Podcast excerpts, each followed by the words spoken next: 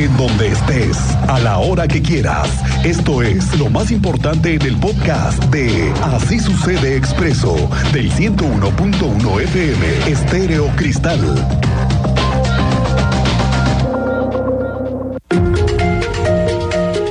Ojo con esta noticia porque desde hace poco más de media hora la Comisión Estatal de Aguas está confirmando que tendremos cortes de energía eléctrica y es un tema de la Comisión Federal de Electricidad. Se lo digo porque tenemos un comunicado que habrá escasez en algunas colonias.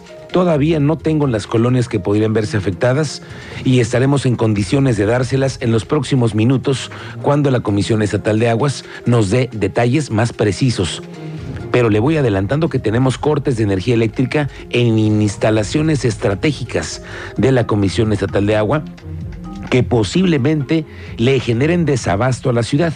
Y no sé si también en la zona de Corregidora y el Marqués, lo vamos a platicar en un momento más con el vocal ejecutivo de la CEA en unos minutos.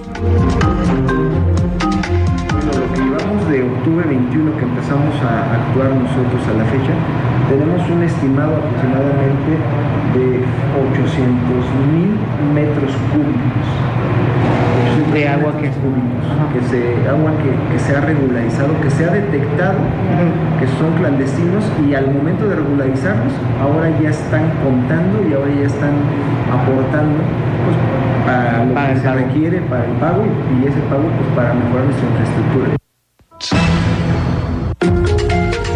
Escuchamos hace un momento a Salvador Martínez, que es el director comercial de la CEA, que dijo que de, octubre del 2021 a la fecha se han contabilizado la colocación de tomas clandestinas en la entidad, una pérdida de cobro de agua de 800 mil metros cúbicos, que son unos 160 millones de pesos. Vaya dato. Bueno, ahorita lo platicamos con la gente de la CEA. Aquí le vengo con noticias nuevas respecto a lo que está pasando en 5 de febrero y la obra. Le recuerdo que ICA es la empresa responsable del contrato millonario que ganó por esta obra, además de otros cientos que ejecutan en este momento en otras partes de México. ¿eh? Pero resulta que ICA, por lo que se ve, va a necesitar ayuda para cumplir con los tiempos de entrega, que es este año, y en el que hay que decir que todavía le falta la mitad y un poquito más a esta obra. Tengo información de que las nuevas paradas, que van a ser siete, las del transporte público, donde van a transitar los nuevos camiones que van a comprar con el endeudamiento, sí, sí, sí, las que están ubicadas en 5 de febrero, van a ser construidas por constructores locales y no por ICA. E incluso va empatando esta información porque hoy el secretario de Obras Públicas ha confirmado que van a lanzar la licitación y le aseguro que esta licitación va a salir, pero volando. Tú tienes más detalles, Andrea Martínez. Muy buenas tardes. ¿Qué tal Miguel Ángel? Muy buenas tardes y también a toda la audiencia. Pues así es, esta semana se lanzará esa licitación para la construcción de las estaciones de Crobús que se edificarán como parte de la obra de Paseo 5 de febrero. Así lo confirmó el secretario de Desarrollo Urbano y Obras Públicas, Fernando González Salinas, que bueno, pues recordó que se trata de siete estaciones del transporte público colectivo que se localizarán a lo largo de 5 de febrero. Sin embargo, bueno, aclaró que iniciarán con las que se ubicarán a la altura de Zaragoza y La Obrera, ya que eh, pues las planchas donde serán construidas ya están por quedar listas. Escuchemos esta información que nos confirmaba el secretario de Desarrollo Urbano y Obras Públicas. eh, terminando es las planchas para poder albergar ya las estaciones de, de transporte colectivo, principalmente en lo que es este eh, Zaragoza y lo que es la zona de la obrera. Eh, apenas en esta semana está lanzándose la licitación. Recordar que eh, pues estas estaciones contarán con los servicios de drenaje, agua potable, electricidad y servicio de datos. Además, las de La Obrera y Zaragoza, que serán eh, pues las paradas más grandes, tendrán 70 metros de longitud, contarán con cuatro puertas por ambos lados y también con sanitarios para mujeres y hombres. Finalmente, bueno, pues González Salinas reportó que actualmente la construcción de los carriles confinados exclusivos para el transporte público llevan un avance del 47%. Esta fue la información, Miguel Ángel. Gracias, Andrea Martínez. Aquí me huele algo muy sospechoso con el tema de que esta semana va a ser la licitación. Si apenas estamos ya en jueves, la semana se termina mañana. Entonces, vemos que hay un cambio y las paradas del transporte público van a irse a una licitación. Clarísimo que no van a estar en el contrato de ICA.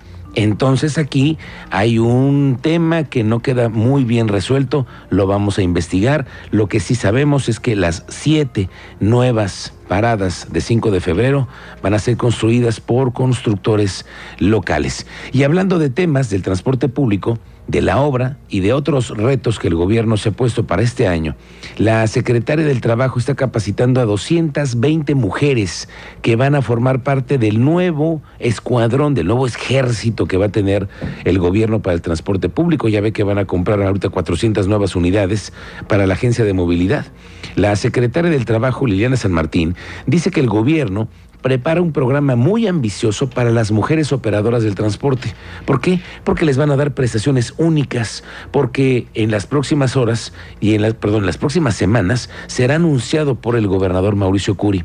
Hoy son 22 mujeres las del transporte público y hay capacitándose 220 más. Entonces, imagínense la cantidad de mujeres que ahora serán la nueva el nuevo rostro del transporte público estamos apostando que las mujeres que estamos capacitando en este programa ahora de ejecutivas para el transporte público puedan vincularse ya no solamente a empresas de transporte privado, sino que podamos garantizar que ellas también formen parte de este gran cambio que tendremos en el Estado para que puedan ser eh, las nuevas ejecutivas. Eh, ya el gobernador hará un anuncio de manera particular de cómo será este esquema, así que hay que aguardar a que él pueda hacer este eh, pronunciamiento, este posicionamiento. Aquí le tengo buenas noticias para el crecimiento del Estado y para darnos cuenta hacia dónde viene la tendencia de modernidad de Querétaro. Se lo digo porque las empresas dedicadas a la tecnología están viendo una alternativa en esta ciudad para montar clústeres y parques industriales dedicados 100% al desarrollo de tecnología. Se lo digo porque el secretario de Desarrollo Sustentable, Marco del Prete, ha dicho que ocupa Querétaro el primer lugar a nivel nacional en instalación de data centers, lo cual lo hace punta de lanza en el México. Querétaro se ubica en el lugar 14 a nivel mundial y en el séptimo a nivel Latinoamérica. Esto al contar hoy con 10 data centers ubicados en la zona metropolitana y a lo largo del corredor del municipio de Corregidora hacia San Juan del Río.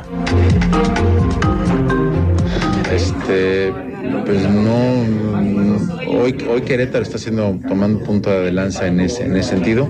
¿Contra qué estados competimos? Contra aquellos que tengan capacidad de fibra óptica, que tengan capacidad energética y que tengan condiciones de seguridad. Pero estamos en primeros lugares. En el primer lugar, definitivamente. En primer lugar, de, según varios estudios, de, según el consumo de megas, El municipio de Querétaro confirmó que tres eventos artísticos programados para este mes fueron cancelados y serán sancionados por la autoridad municipal por iniciar la preventa, que cree sin autorización y por ni siquiera reportar la cancelación. Juan Carlos Arreguín, quien es el eh, responsable de todos estos temas relacionados con los espectáculos dentro de la Secretaría de Gobierno, dice que los eventos de grandiosas, que era el 27 de julio, Napoleón, 22 de julio, no han avisado sobre la devolución de los compradores y también no han notificado algunos la cancelación, los otros eventos que estaban programados en el auditorio José Ortiz. Decirles también que, en términos constitucionales y reglamentarios, eh, las sanciones que se, que se imponen tienen que ver con la magnitud del evento, la reincidencia por parte de las empresas, las cuestiones de orden socioeconómicas que la Constitución establece. Entonces, en resumen, quiero decirles que, estas, estas empresas serán llamadas para, para que puedan llevar a cabo el procedimiento del pago de sus multas, pero también les estaremos exhortando, exigiendo que anuncien con la misma contundencia con la que celebraron su publicidad informen sobre el mecanismo para la devolución del dinero a la gente que adquirió su boleta. El gobernador Mauricio Curi encabezó un recorrido para constatar el proceso de construcción de lo que es el nuevo edificio de la Secretaría de Seguridad Ciudadana. ¿Ya lo vio usted? parece como un dorito que está ahí en la donde era la Comisión Estatal de Aguas en 5 de febrero Pues parece, ¿no? A ver usted de qué cara le ve, pero yo lo veo como así como un totopo ahí grande, el cual lleva un avance del 70% de la construcción solamente del edificio. Este inmueble está diseñado para contar con la tecnología que requiere la policía y se supone que está en un punto estratégico para atender las necesidades y también mejorar la atención de servicios a la ciudadanía. Le recuerdo que por 5 de febrero pasan kilómetros de ductería de data centers. Entonces, la Secretaría de Seguridad Ciudadana, con la cantidad de cámaras que tiene hoy alojados en sus servidores, requiere de una infraestructura muy poderosa. Por eso el cambio también de las instalaciones a una zona estratégica con mejor conexión. Este espacio le digo, está en 5 de febrero, va a contar con un complejo para la formación y capacitación de los policías, y también falta todavía el equipamiento, los acabados, el tema del estacionamiento y sobre todo los equipos que van a instalarse ahí para poder operar la Secretaría de Seguridad Ciudadana. La Secretaría de Salud, Martina Pérez, ha revelado que ya han realizado decomisos de alimentos en mal estado. Lamentablemente es una mala noticia que viene para la peregrinación hacia la Basílica. Se han decomisado verduras, salsas que estaban en proceso de descomposición. Ellos tienen un monitoreo de todos los proveedores de alimentos que están ahí. Pero mínimo, o sea, la, verdad que lo, sobre todo verduras, salsas, eh, estos alimentos que habitualmente en la peregrinación recomendamos que no se consuman porque son fácil de entrar en un proceso de descomposición y más con estos calores o que están mal conservados en el proceso